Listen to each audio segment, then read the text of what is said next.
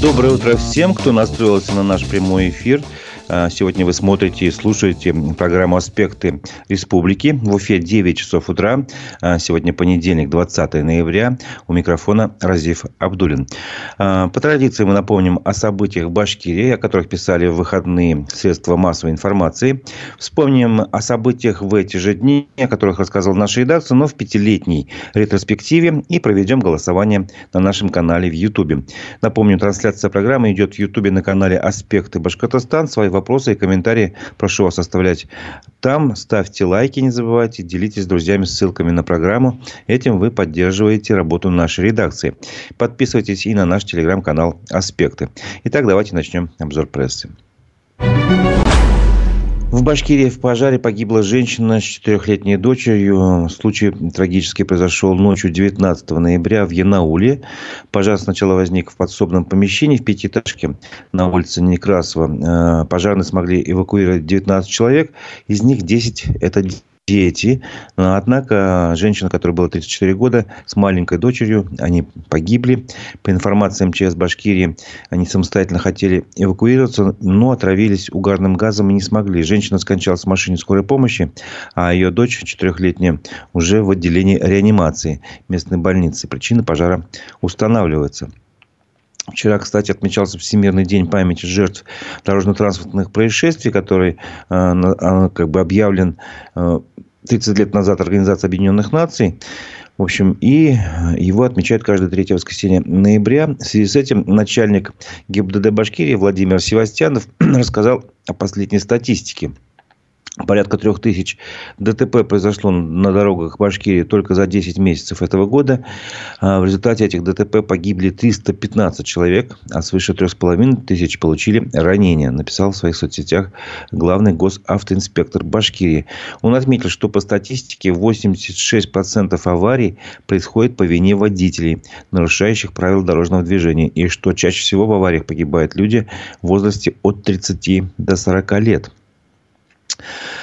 новости с полей специальной военной операции. В Башкирии простились с шестью военнослужащими, погибшими в Украине.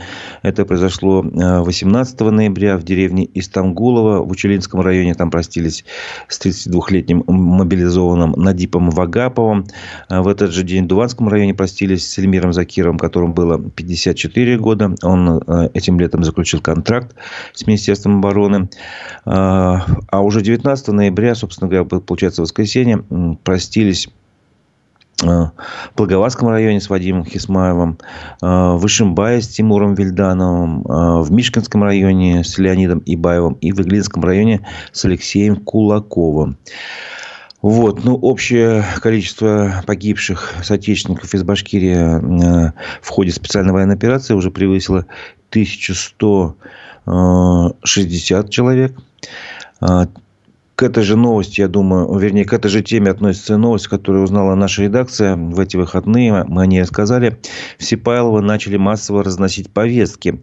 В повестках указан срок 22 ноября, ну, получается, вот эта среда. Явиться военкомат требует для уточнения документов воинского учета. Об этом редакция сказал один из жителей этого Уфимского микрорайона. Он сказал, что в его доме э, около 15 человек получили повестки в возрасте от 20 до 48 лет. Есть такие случаи, когда, допустим, повестку вручили отцу и сыну или, например, двум братьям сразу вручает повестки не обязательно самому адресату, могут и родственникам, сказал наш собеседник. И по его мнению, это очень похоже на попытку мобилизации, э, поскольку сейчас идет призыв, призывная кампания осенняя, а это довольно жаркое время для военкоматов. Вызывать уфимцев э, просто так, чтобы сверить документы в это время, в это время вряд ли будут, считает этот горожанин. Ну, посмотрим.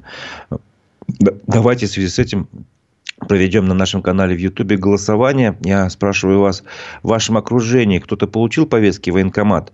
А, это могут быть ваши близкие, друзья, родственники, знакомые, собственно говоря. Вы конкретно, а, может быть, сами получали, не знаю. А, Тут, в общем-то, два варианта ответа, да или нет. На нашем YouTube-канале смотрите э, голосование, э, отвечайте на вопрос. В вашем окружении кто-либо получил повестки в военкомат? Да или нет? Ну, и посмотрим, насколько все-таки это коснулось нашей аудитории. Это, да, я думаю, достаточно интересное будет голосование. Напомню также, что ранее юристы консультировали по поводу того, каким образом повестка считается официально врученной. Она считается э, то, что и человек получил только в том случае, если она была доставлена двумя способами. Лично в руки под подпись или в электронном виде. Вот, если, получается, родственнику доставляет повестку, это уже, ну, как бы, человек лично в руки не получил, вот, в таких случаях, а, в том числе при передаче через почтовый ящик, извещение не считается уведомлением о вызове в военкомат. За неявку в такой ситуации не могут привлечь к ответственности. А, если военнообязанному мужчине пришла повестка на госуслугах, напомню, новое правило, теперь можно и так получать повестку, то он становится невыездным тоже приняты новые правила в законодательстве. А, человек должен, получается, потенциальный призывник, не призывник, главное, что он получил повестку.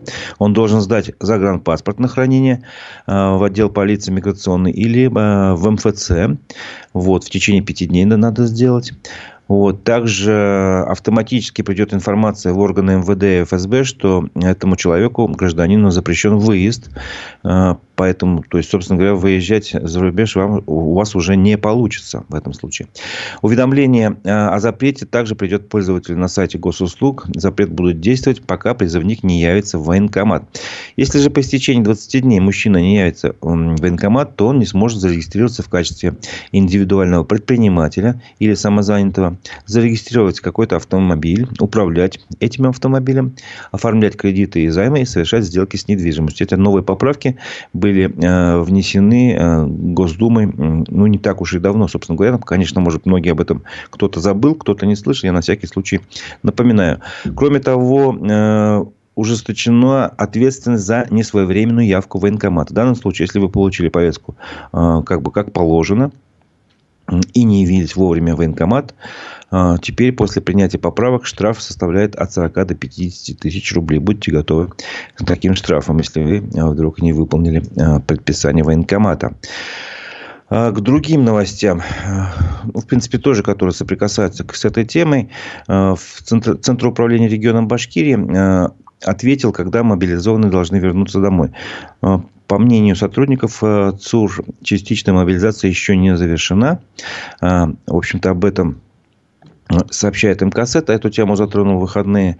Они просто обратили внимание, что на странице Ради Хабирова в социальных сетях появилось обращение пользователя, некого под ником Булат Н. И он спросил о том, когда вернут мобилизованных. Видимо, речь идет о том, что э, как бы их уже год как назад призвали. Все помнят, в сентябре началась мобилизация. Частично э, автор э, этого комментария спросил, ну, вернее, обратил внимание на то, что с момента призыва по мобилизации прошел один год, поэтому необходимо сделать замену. Но эта тема сейчас э, достаточно, так сказать, ну, многих волнует. И поэтому, собственно, понятен, понятен сам вопрос, откуда он возник. Ну, так вот, сотрудница Центра управления регионом Башкирии ответила, что контракты военнослужащих, поступивших в армию, продолжают действовать до окончания мобилизации. Основанием завершения контракта могут быть только случаи, отдельные оговоренные в указе президента об объявлении частичной мобилизации. Напомним, это значит либо достижение предельного возраста пребывания на военной службе, когда уж совсем старик, и причем эти предельные возрасты тоже у нас увеличили. Состояние здоровья, признан, если вас признали негодным к военной службе, а, в этом случае могут у вас контракт как бы прекратить. И приговор суда о лишении свободы. Вот три варианта, значит, в каком случае мобилизованных могут а, отозвать. А, ну, сами понимаете, это очень э, малого количества людей такие основания касаются. А, также стоит отметить, что 1 ноября Ради Хабиров сказал, что мероприятие по частичной мобилизации завершено. Это было 1 ноября прошлого года.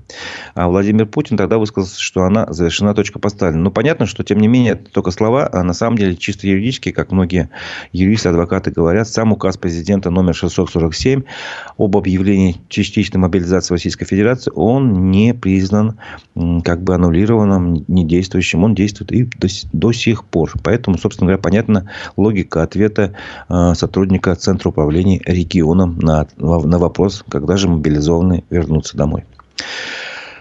Вот. Э, ну, чтобы уж завершить, наверное, тему э, специальной военной операции, скажем, что на этой неделе в Уфе намечены, запланировано соревнования для ветеранов специальной военной операции, которые получили ранения в ходе боевых действий.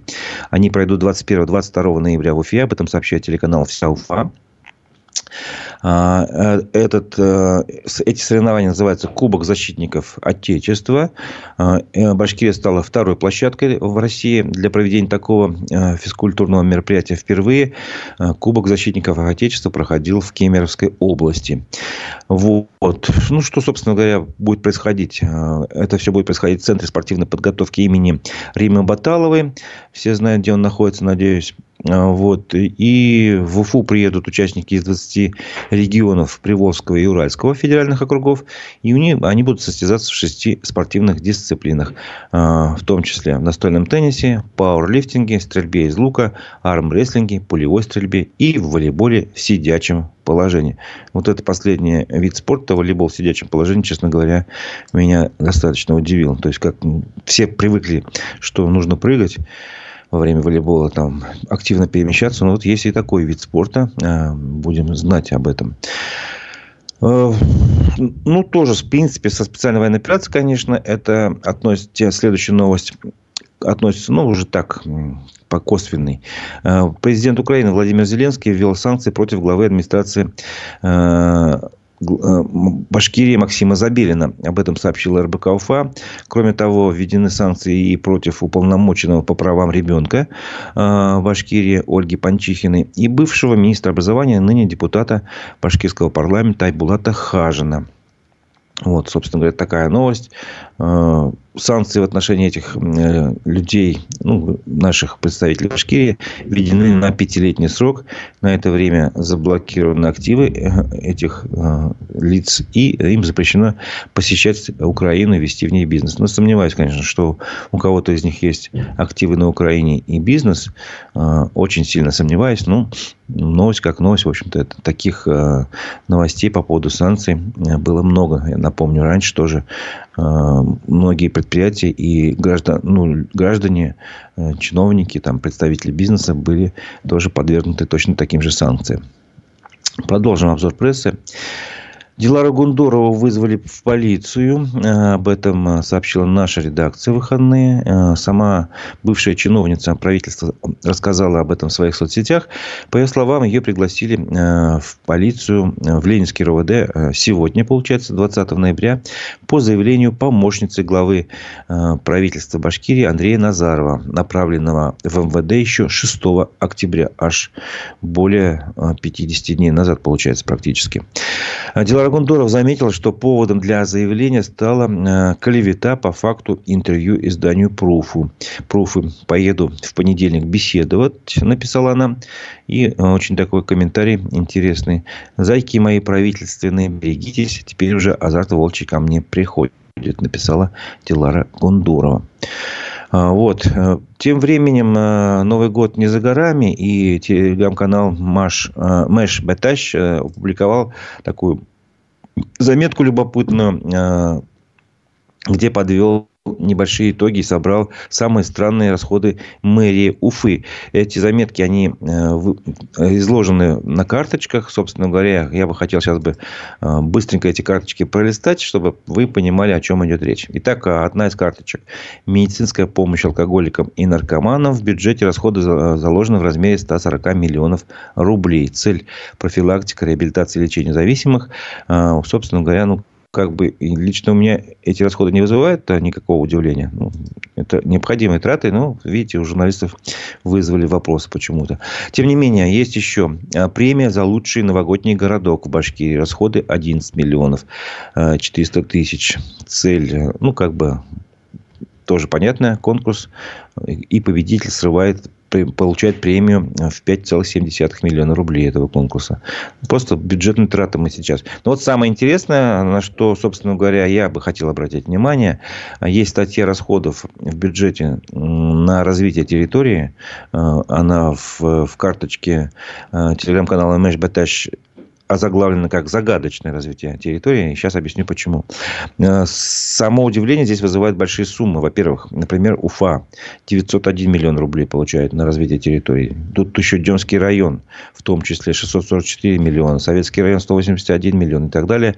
Калининский район 680, Октябрьский 984 миллиона. Если все посчитать в общей сложности, ну, тут несколько миллиардов получается. Самое главное, почему загадочное? Потому что на что конкретно выделили эти деньги, э, журналистам не смогли ответить ни в мэрии, э, ни в администрации города, ни в горсовете. Вот поэтому загадочное. Ну, полагаю, что, возможно, это расходы на подготовку к юбилею Уфы. Но, тем не менее, конечно, то, что не смогли ответить на такой вопрос, это э, вызывает чувство сожаления. А есть еще затраты на то, чтобы сделать так, чтобы все полюбили Уфу, так назвали журналисты эту статью расходов. 145 миллионов на это положено. Цель э, формирования положительного имиджа Уфы, развитие городских СМИ, соцсети, социальных сетей, сайта и рекламы ради упоминаний значит, в других изданиях. Ну, в общем, на пиар города 145 миллионов рублей заложено расходов достаточно много. Ну, еще есть э, статьи расходов, которая вызвала э, тоже недоумение, видимо, у журналистов. 290 91 миллион рублей, достаточно много, в Уфе э, заложено на народную дружину «Правопорядок» от Центра общественной безопасности, в которой чуть менее трех тысяч человек должны патрулировать улицы, проводить рейды по домам, помогать полицейским, э, охранять порядок на праздниках. И вопрос задают журналисты. Кстати, кто-нибудь их видел? Собственно говоря, я бы тоже хотел такой вопрос задать. Но у нас сейчас идет другое голосование, другой вопрос. Напомню, я спрашиваю вас, э, Сталкивались ли в вашем окружении кто-нибудь с тем, что получил повестку на военкомат? А, вы лично, может быть, ваши друзья, родственники, там, не знаю, знакомые. А, кто-то получил повестки в военкомат, да или нет, отвечайте на вопрос. А итоги голосования мы подведем чуть позже. Продолжим обзор прессы. Вот. В общем, я только что рассказывал о расходах мэрии Уфы. А теперь э, на что бы хотели потратить деньги жители Уфы, наверное, следующий как бы вопрос. Это отдельная большая тема. Но вот одна из таких э, возможностей – это следующее. Жители микрорайона Парковый и жилого комплекса Тихая Роща обратились к Владимиру Путину с просьбой построить школу. Вот им очень сильно не хватает школы, потому что в этом районе проживает 5 тысяч человек, и они хотят, чтобы там появилась нормальная э, ну, образовательное учреждение. А, вот, поэтому они обратились к президенту России Владимиру Путину. Ну, впрочем, давайте буквально коротенькое видео, прям посмотрим, что они сказали в этом видеообращении. Уважаемый Владимир Владимирович Путин, мы, жители района Тихая Роща ЖК Парковый города Уфы, обращаемся к вам. Нарушается 124 федеральный закон, статья 13 на права наших детей, на социальное обеспечение, на школу, на детский садик, на спортивные учреждения. Просим вас обратить внимание на нас. С 2016 года вокруг вырастают только высотные дома. Нет ни одного социального объекта. Мы ждем поддержки от вас. Уважаемый Владимир Владимирович, услышьте нас, пожалуйста. А, достаточно точечной застройки в нашем микрорайоне. Нам нужна школа и нам нужен садик. Просим вас, услышьте. Нам нужна Это было видеообращение жильцов микрорайона э, Парковый и жилого комплекса Тихая Роща к президенту России Владимиру Путину. Вот, собственно говоря, на что хотели бы потратить деньги э, бюджетные мэрии Уфы. Э, и продолжим. Тем временем деньги у нас, напоминаю, скоро будет юбилей, и к юбилею готовится Уфа по полной программе. А, мэр Уфы Ратмир Мавлеев рассказал о том, что в Уфе в рамках национального проекта «Туризм и индустрия гостеприимства» появились новые арт-объекты и фотозоны.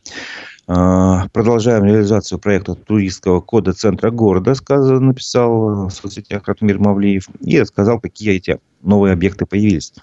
На набережной реки Белой появился арт-объект «Сарматский олень», э, медведь, объекты «Медведь золото Сарматов», второй – объект фото, фотозона крылья. А, то есть, вот вы можете это проверить, сходить, посмотреть. В саду имени Аксакова появились скульптуры «Аленький цветочек» и «Детство». Э, после реконструкции, да, действительно, на самом деле, мы там, я вот лично гулял, там да, есть такие маленькие а, арт-объекты, скульптурки. А в районе центра появилась композиция «Сулпылар» и также еще композиция «Окна». На улице Цурипа черное золото России, такая капля нефтяная большая. Около галереи «Арт» появился объект «Башкирский чай» называется. А в саду Салавата Юлаева фотозона «Руки сердца».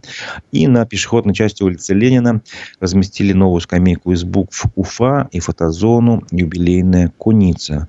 По словам Ратмира Мавлиева, также установлены разные э, другие штуки, туристические бинокли, стереоскопы, туалетные модули, стойки для вызова спецслужб, уличный киноэкран. Э, закупили мобильные павильоны для организации ярмарочных зон, зон, сцена, арки и так далее. В общем, чтобы все это, так сказать, было э, оформлено в качестве там туристов, чтобы было понятно, куда ходить, что смотреть, где э, можно погулять. Хорошая новость для жителей Кумертау. Там в выходные открыли дворец бракосочетаний после капитального ремонта. Это подарок значит, жителям города к 70-летнему юбилею. В этом рассказал э, глава правительства Андрей Назаров в своем телеграм-канале. В общем-то, ну, понятно, что это хорошая новость. Что можно сказать еще об этой новости?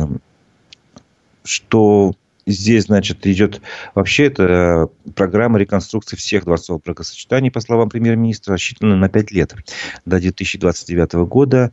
А, в Кумертау реконструкцию завершили в достаточно короткий срок. А, решение значит, о ремонте было принято в прошлом году. Выделено более 25 миллионов рублей. Ну, собственно говоря, вот поздравляем жителей Кумертау. Напоминаю, что на нашем YouTube-канале «Аспекты Башкортостан» сейчас идет голосование. Э, я спрашиваю вас, в вашем окружении кто-то получал повестки вот, в ближайшие дни э, в военкомат? Да или нет? Отвечайте честно. Голосование анонимное. Не забывайте ставить лайки. Это поддерживает работу нашей редакции. Итоги голосования подведем попозже. А продолжим обзор прессы. МКСЭТ опубликовала статью, которая озаглавлена вот так. Кадровый голод в Башкирии охватил медицину, не хватает врачей, фельдшеров, водителей. Счет идет на тысячи человек.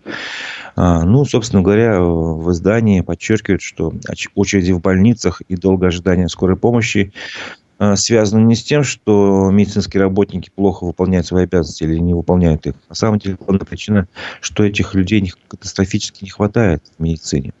Вот. И в Минздраве подсчитали, что, например, Уфе и Уфимскому району не хватает почти 300 врачей и свыше 500 фельдшеров и медсестер. А по Башкирии, например, статистика такая. На 3052 вакансии э, приходится 622 резюме от соискателей, имеющих медицинский опыт. Э, кроме медиков, больницам и отделениям нужны санитары, водители скорой помощи, лаборанты. Э, например, на 428 вакансий медсестер приходится только 82 резюме. А на вакансии заведующего фельдшерским акушерским пунктом желающих вообще не нашлось. Собственно говоря, это как бы картина маслом. Вот 3000 вакансий, 600 резюме. То есть на одного э, соискателя э, приходится, получается, 5 мест, куда можно выбрать, а 4 пятых останутся, останутся незаполненными. То есть до сих пор проблема э, кадрового голода в медицине очень сильна. Говорит, об этом говорит эта заметка. Но есть такие Впечатляющие новости для экономики, я думаю, по крайней мере для правительства. Э, РБК УФА опубликует статистику, что аграрии Башкирии за 10 месяцев продали в полтора раза, в полтора раза больше зерна, чем было в прошлом году.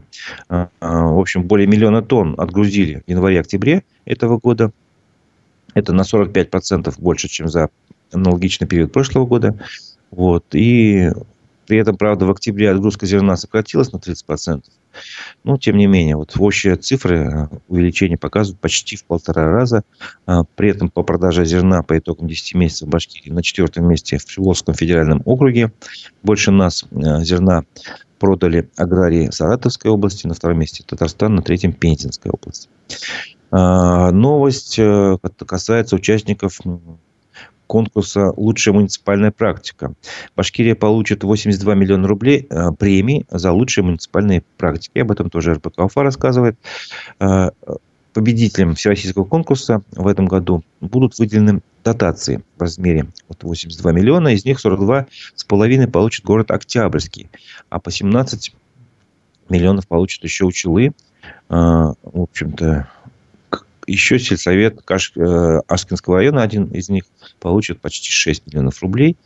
Такое поощрение тем, кто э, участвует в конкурсе всероссийском, показывает хорошие э, практики в сферах градостроительной политики, цифровизации, развития муниципальной экономики, управления местными финансами. Вот такая вот новость. К следующим новостям. Так, нет, в общем-то, давайте сейчас еще одну новость прочитаю, которая касается спорта. Уфимский Слават Юлаев э, в третий раз за сезон победил в зеленом дерби. Поздравляю болельщиков уфимских. Э, в сухую выиграл э, Слават Юлаев 1-0. Но очень курьезный гол забили наши хоккеисты. Я посмотрел видеоповтор. Получается, бил один хоккеист и попал в голову Александру Хмелевскому в шлем и от него отскочила в ворота. То есть, вот так вот был такой гол, но, тем не менее, на победу ребята наиграли, потому что свои ворота они оставили сухими. Следующий матч для Салавата Юлаева пройдет 21 ноября в Нижнекамске. Там команда сыграет с ХК «Нефтехимик». А теперь мы перейдем к нашей рубрике «Ретроспектива». Напомним, что происходило в нашей республике год, два, три, четыре, пять назад, вот именно в эти дни. Ну, в пределах 20 ноября, может быть, 18-19. Если в эти дни а, приходились э, выходные, в прошлом году, допустим, тогда естественно, чуть раньше, не 20 числа. Вот. Ну, еще раз напомню, что идет голосование на нашем YouTube-канале. Голосуйте, пожалуйста. Вопрос простой. А, получал ли кто-то в вашем окружении повестки в военкомат? Да или нет? Вот. Вот интересно тут сообщение у нас в нашем чате. Получил повестку через неделю после сокращения штата сотрудников, а, когда устанавливал технику валки. Что-то в этом духе. Ну, в общем, ответ положительный, можете э, в голосовании тоже отметиться, если вы не отметились. Продолжаем нашу рубрику теперь, значит, ретроспектива. Давайте вспомним, о чем говорила наша редакция э, год назад, 18 ноября. Автор идеи фильма «Голод» Максим Курников рассказал, как отозвали прокатное удостоверение фильма. В этот день мы такую новость сообщили. А, напомню, что до этого значит, об отзыве прокатного удостоверения на фильм «Голод» сообщил Министерство культуры. А, письмо об отзыве подписано гораздо раньше, чем 14 ноября, сообщил Максим Курников. Фильм успели показать в Ельцин-центре в Екатеринбурге 30 сентября, а письмо об отзыве прокатного удостоверения подписали 1 ноября, буквально, получается, через день. И позже в Министерстве культуры объяснили причину отзыва фильма из проката обращениями граждан. Граждане указывают на содержание провокационной и шокирующей аудиовизуальной информации, заявили Министерство культуры. Все это, по мнению зрителей, может вызвать острую негативную реакцию в обществе, в связи с чем и принято решение об отзыве прокатного удостоверения. Сценарист фильма Александр Архангельский связал такое решение Министерства культуры с поиском политических высказываний там, где их нет. По его словам, главная идея фильма – абстрактный гуманизм, что людям надо помогать. А сам же Максим Курников, автор фильма, выразил уверенность, что в фильме нет ничего запрещенного. Юридически он безупречен. И по его мнению, а, идея, лежащая в основе фильма, может расходиться с нынешним нарративом «Весь мир против нас». Э, в фильме показано, что страна была спасена не государством, а людьми со всего мира, присылавшими продовольствие или, например, вакцины от ТИФа. Напомню, что фильм «Голод» был снят режиссером Татьяной Сорокина. Сорокиной э, в фильме идет речь о голоде в Советской России в начале 1920-х годов. Э, советую посмотреть фильм тем, кто интересуется историей хочет увидеть непредвзятую картину, как бы это на самом деле впечатляющий фильм в том плане, что да, э, насколько трагедия была сильна в России именно голода в начале 20-х годов, и как на, нее, на эту проблему откликнулись в мире, в том числе американские э, благотворительные организации, сколько помощи они принесли. Даже я помню, э, одного из них признали в Уфе почетным гражданином. Или почетным мэром, может быть, даже могу ошибаться тут, конечно. Историки меня поправят. Итак, два года назад, 19 ноября, наша редакция сообщила, что глава Башкирии утвердил перечень объектов, строительство которых или капремонт, реконструкция, благоустройство приурочено к юбилею Уфы. В перечне было указано 18 объектов, срок сдачи которых в основном определен периодом с 2022 по 2024 год. На эти цели за счет федерального и республиканского бюджетов планировалось потратить почти 50 миллиардов рублей.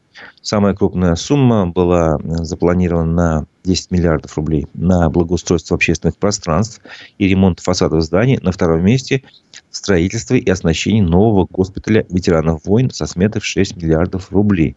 На третьем месте многофункциональный центр спортивной борьбы, на который планируется выделить более 5 миллиардов рублей. Также, что интересно, в этом перечне юбилейных объектов есть такие названия, как Евразийская библиотека, 4 миллиарда было заложено. Хранилище археологических материалов городища Уфа-2, полтора миллиарда. Ремонт моста через Белую створе Воровского, школа в Кузнецовском затоне, реконструкция улиц Октябрьской революции и Пугачева. А, собственно говоря, что тут интересно в этой новости? Давайте вспомним. Во-первых, а, госпиталь ветеранов войн. По крайней мере, я не слышал об этом. Что... Слышал, что место выбрали, но насчет строительства пока не слышал ничего. А, по поводу остальных объектов. Новая Евразийская библиотека. То же самое. Пока ничего не слышал. Хранилище археологических материалов городища Уфа-2. Ничего не слышал. Вот как бы как минимум три объекта, которые сейчас на сегодняшний день вызывают вопросы. А, будут они сданы, не будут. Ну вот был в такое время, в общем, два года назад а, было распоряжение главы Башкирии. Напомню просто об этом. Три года назад, именно в этот день, 20 ноября, э, была такая новость, что в Башкирии начал функционировать Центр управления республикой. Если вы помните, э, новость э, одна из связана с этим центром у нас была сегодня в обзоре прессы. А, ну, давайте еще раз напомним, что это такое. Это единая цифровая платформа для сбора данных, анализа и решения проблем в регионе. Что очень важно, последние слова, на мой взгляд, решение проблем в регионе. Не просто собрать данные и проанализировать. Вот, как заявили, заявили в службе главы Башкирии, главный принцип работы этой структуры – быть вместе с людьми, знать о проблемах и оперативно их решать. Вот. Ну, центр должен и состоит, на самом деле, из трех блоков – это первые социальных коммуникаций, как раз с помощью обращения в соцсетях выявляются проблемные точки и устраняются. Как, ну, это все как бы идея такая. А, в качестве основы этого блока выступает система инцидент-менеджмент, которая запустилась в Башкирии с октября 2018 года.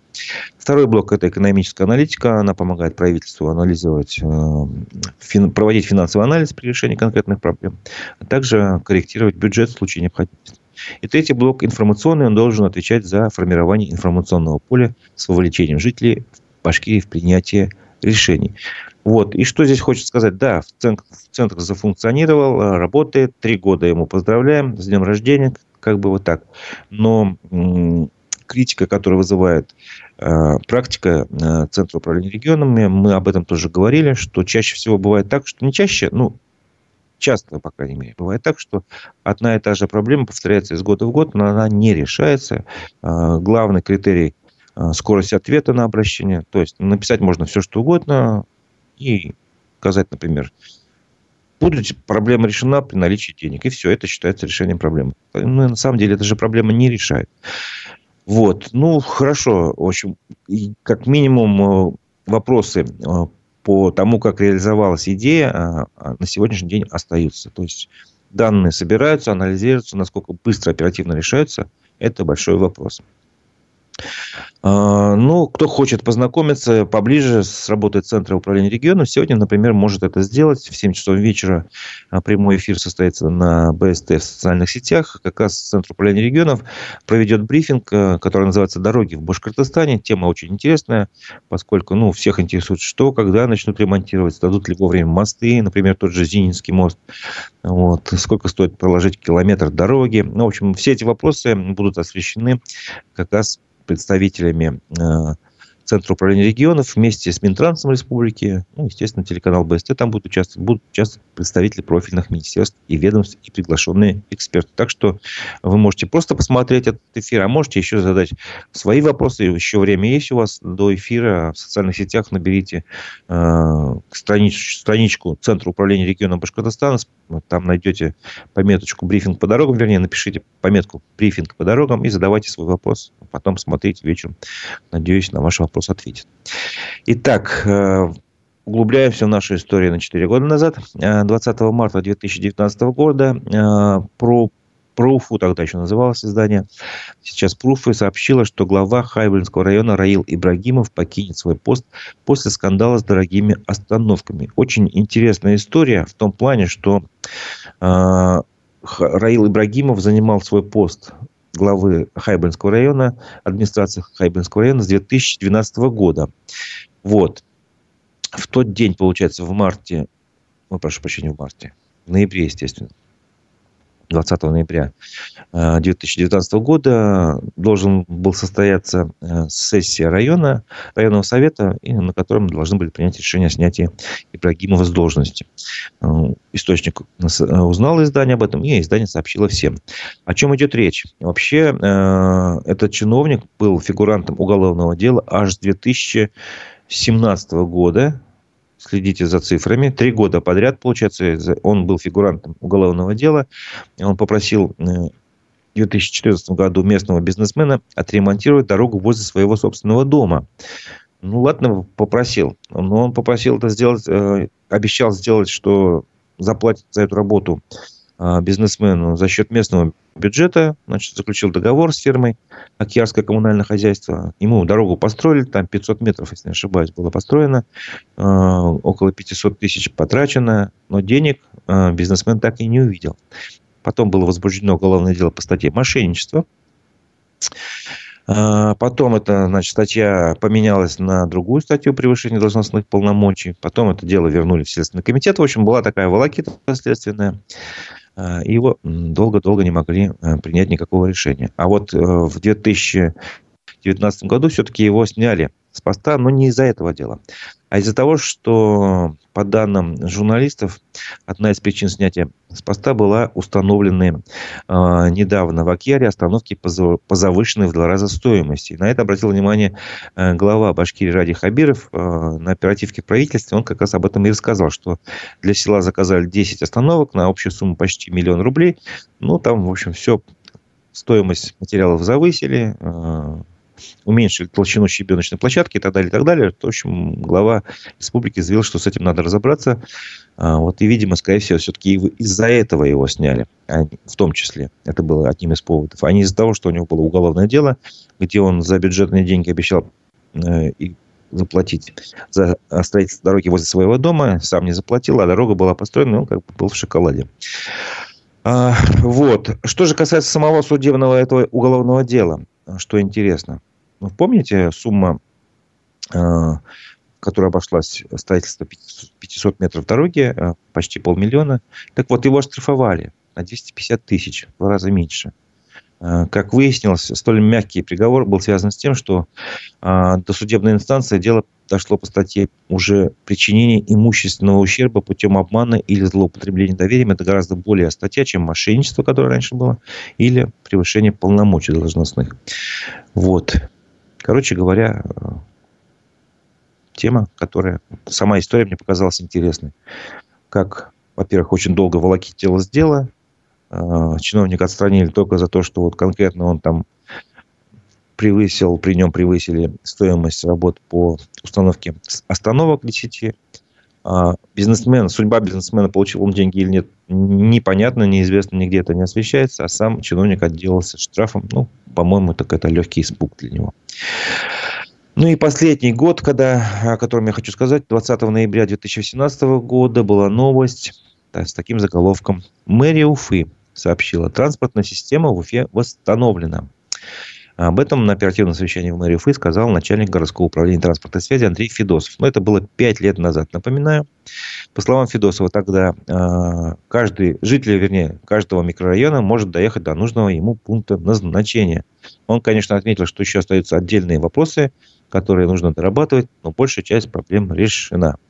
А, собственно говоря, все началось с того, когда а, со знаменитой фразой Ради Хабирова «Здесь вам не Техас», что-то типа такого. И когда он поручил Уфимской мэрии разобраться с нелегальными перевозчиками в городе к 1 декабря, а, собственно говоря, тогда резко снизилось количество автобусов в городе, и жители, естественно, жаловались.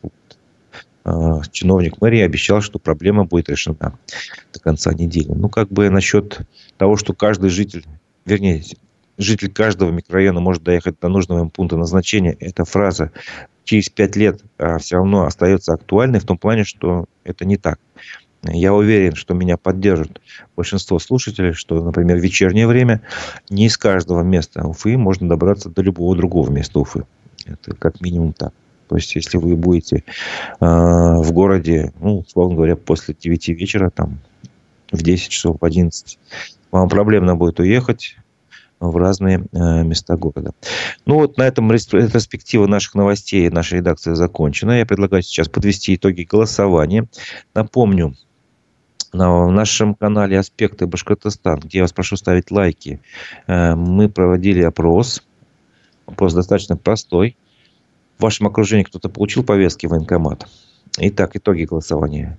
Не получили 60% от, э, из наших слушателей, 40% получили. Ну, это достаточно большой а, вес, даже несмотря на то, что наш опрос, естественно, не репрезентативный, не очень большое количество людей ответило, но, тем не менее, это дает некое представление. Спасибо вам за голосование. И сейчас нам остается ознакомиться с информационной повесткой российской и мировой. И я хочу прочитать вечерний выпуск новостей телеграм-канала «Эхо новости». Давайте это и сделаем. Йеменские хуситы захватили в Аденском заливе израильское грузовое судно Galaxy Leader, передает телеканал Ал-Хадад. А ранее повстанцы пригрозили атаковать все израильские суда в знак поддержки палестинцев. Группировка контролирует западное побережье Йемена, Йемена, прошу прощения, вдоль Красного моря. В этой же акватории находится израильский порт Эйлат. Э, собственно говоря, то, что израильское грузовое судно, это тоже под большим вопросом. Оно там частично принадлежит кому-то из представителей этого государства. Но сейчас арендовано, по-моему, какой-то японской компании. По меньшей мере, три человека стали жертвами урагана в Сибири. По информации средств массовой информации, двое погибли в Новокузнецке, где дерево обрушилось на проезжающую по дороге машину. Еще одна женщина скончалась в Барнауле. Она пыталась удержать настил крыши, и вихрь отбросил ее на несколько десятков метров. Также из регионов приходят сообщения о пострадавших. Российские военные продолжают обстреливать Херсон. По подсчетам украинских властей за последние сутки ранения получили пять человек. В числе прочих в больницу попала женщина и ее трехлетняя внучка. Всего, как утверждает Генеральный штаб Вооруженных сил Украины, за сутки в Украине под обстрел попали более 150 населенных пунктов. Всемирная организация здравоохранения эвакуировала 31 недоношенного младенца из больницы Ашива в секторе Газа, вернее, в городе Газа. А, в сообщении палестинского Красного полумесяца говорится, что маленькие пациенты были перевезены на юг анклава в Рафах. Ранее Израиль доставил в Ашифу, оказавшуюся в центре боевых действий, мобильные инкубаторы для новорожденных. Американский президент выступил за то, чтобы после войны сектор Газа и западный берег реки Иордан управлялись обновленной палестинской администрацией. В колонке для Вашингтон-Пост Джо Байден написал, что палестинский народ заслуживает собственного государства и будущего, свободного от Хамас. Верховный лидер Ирана призвал мусульманские государства разорвать отношения с Израилем хотя бы на время. Слова Али Хамини передает агентство Тасним. Страны арабского мира пока преимущественно ограничиваются политическими декларациями и отказываются вести широкомасштабные санкции против Израиля. Совет директоров OpenA под давлением инвесторов спустя сутки после увольнения соосновательной компании позвал его обратно. Об этом со ссылкой на источники пишут американские СМИ. Компании, разработавшие бот чат GPT, объяснили э, отставку Сэма Альтмана тем, что он был, не был последовательно откровенен в своих контактах с правлением, что мешало ему выполнять свои обязанности. Это был э, вечерний выпуск новостей телеграм-канала «Эхо новости». На этом э, наша программа завершается, но нашей работы нет. В 11 часов приглашаю вас э, снова на площадку в Ютубе. Будет программа «Аспекты мнений». Мы пригласили в качестве собеседника эксперта в сфере маркетинга, предпринимателя Дмитрия Эйгенсона, который многим знаком как бывший директор телекомпании Сиафа. Он переехал достаточно давно в Израиль. Как раз поговорим с ним о ситуации в этом государстве. А на этом наша программа завершена. У микрофона был Разиф Абдуль. Всего доброго. До встречи в эфире.